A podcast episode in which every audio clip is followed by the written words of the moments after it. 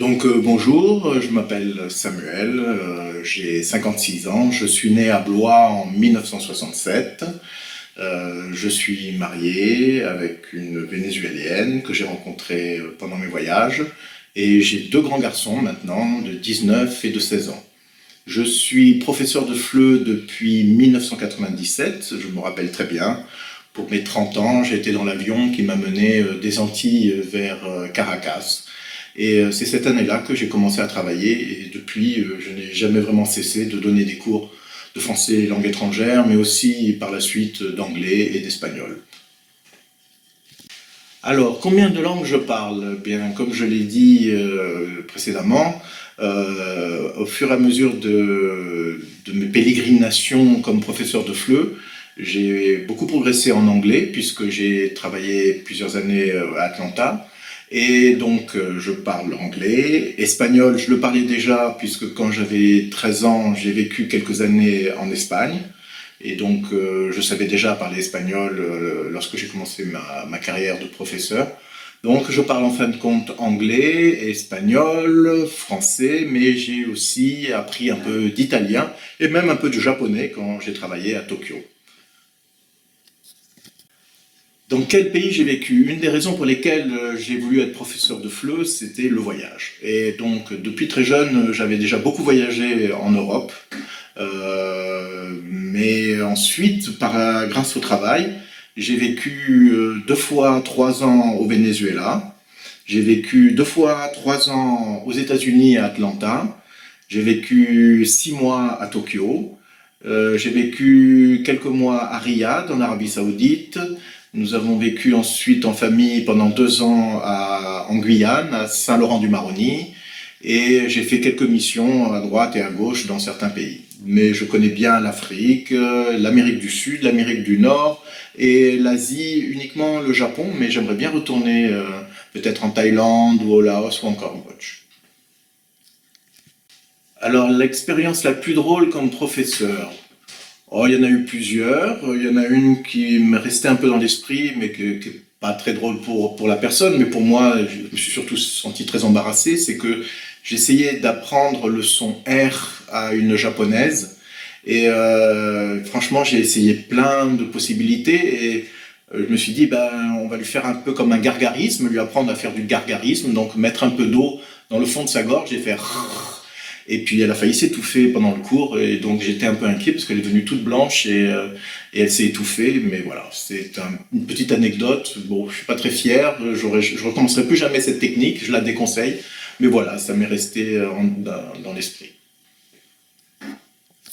Alors, plus frustrante, euh, c'est-à-dire que c'était au Venezuela, j'avais une élève dans un groupe plutôt avancé, et euh, je sentais que cette euh, élève était un peu particulière, un peu différente euh, de la normale.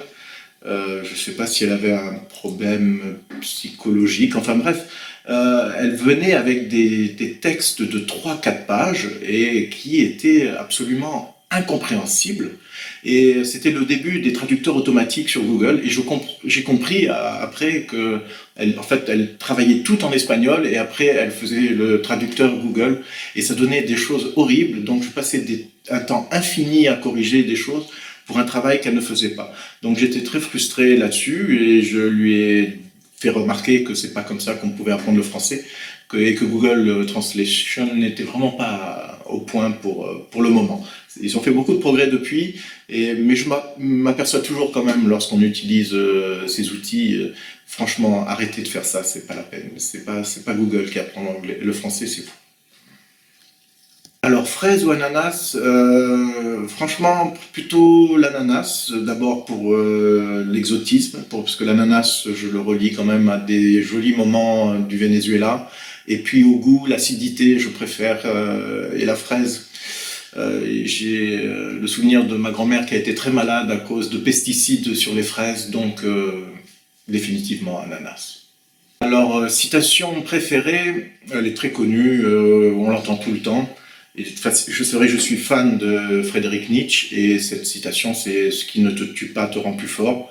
Et ça m'a permis de, de, vivre à travers le monde et dans des moments un peu compliqués parce que le Venezuela n'était pas un pays facile et je me suis retrouvé au milieu de nulle part. Et j'avais sous le bras donc ainsi par les Zarathustra. Et, euh, Nietzsche m'a beaucoup aidé euh, dans, dans, ces voyages et cette phrase, elle me plaît bien. Même si je suis pas tout à fait d'accord avec elle, mais ça va, ça me va. Alors, euh, prononciation, comment enseigner le son U à des hispanophones? Euh, J'ai été confronté à ce problème-là toute ma vie. Et euh, finalement, j'ai fini par trouver un truc un peu miraculeux, qui est très simple, qu'on apprend à l'école, en fac. C'est leur faire dire le son O et leur demander de absolument de, plus bouger la forme de la bouche avec le O et sans bouger ce O, essayer de dire un I. Et, parfois, c'est assez magique. Au bout d'une ou deux fois, il y a ce U qui sort. Et là, là c'est merveilleux.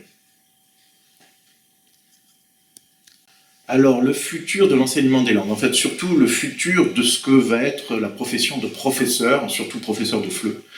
Eh bien, au fur et à mesure du temps, je me suis rendu compte que le, fait d'être en, classe, bon, être en classe, c'est c'est un jeu d'acteur. Tout professeur est un acteur. Et euh, plus il va être à l'aise devant la classe et, jouer avec les apprenants, et plus les, les, classes vont être dynamiques et intéressantes. Mais il y a aussi maintenant la préparation des ressources. Et euh, aujourd'hui, euh, un professeur de FLE, il doit être un monteur d'images, il doit être un monteur de son, il doit être quelqu'un assez à l'aise avec euh, les logiciels pour fabriquer des exercices, varier les types d'exercices. Et euh, il y a une grande partie donc, de préparation de cours à travers tous ces logiciels de montage euh, qui, qui devient indispensable. Donc un professeur de FLE, bientôt, ça sera un homme qui va passer autant de temps devant son ordinateur que dans, un, dans une salle de, de classe. Pourquoi pas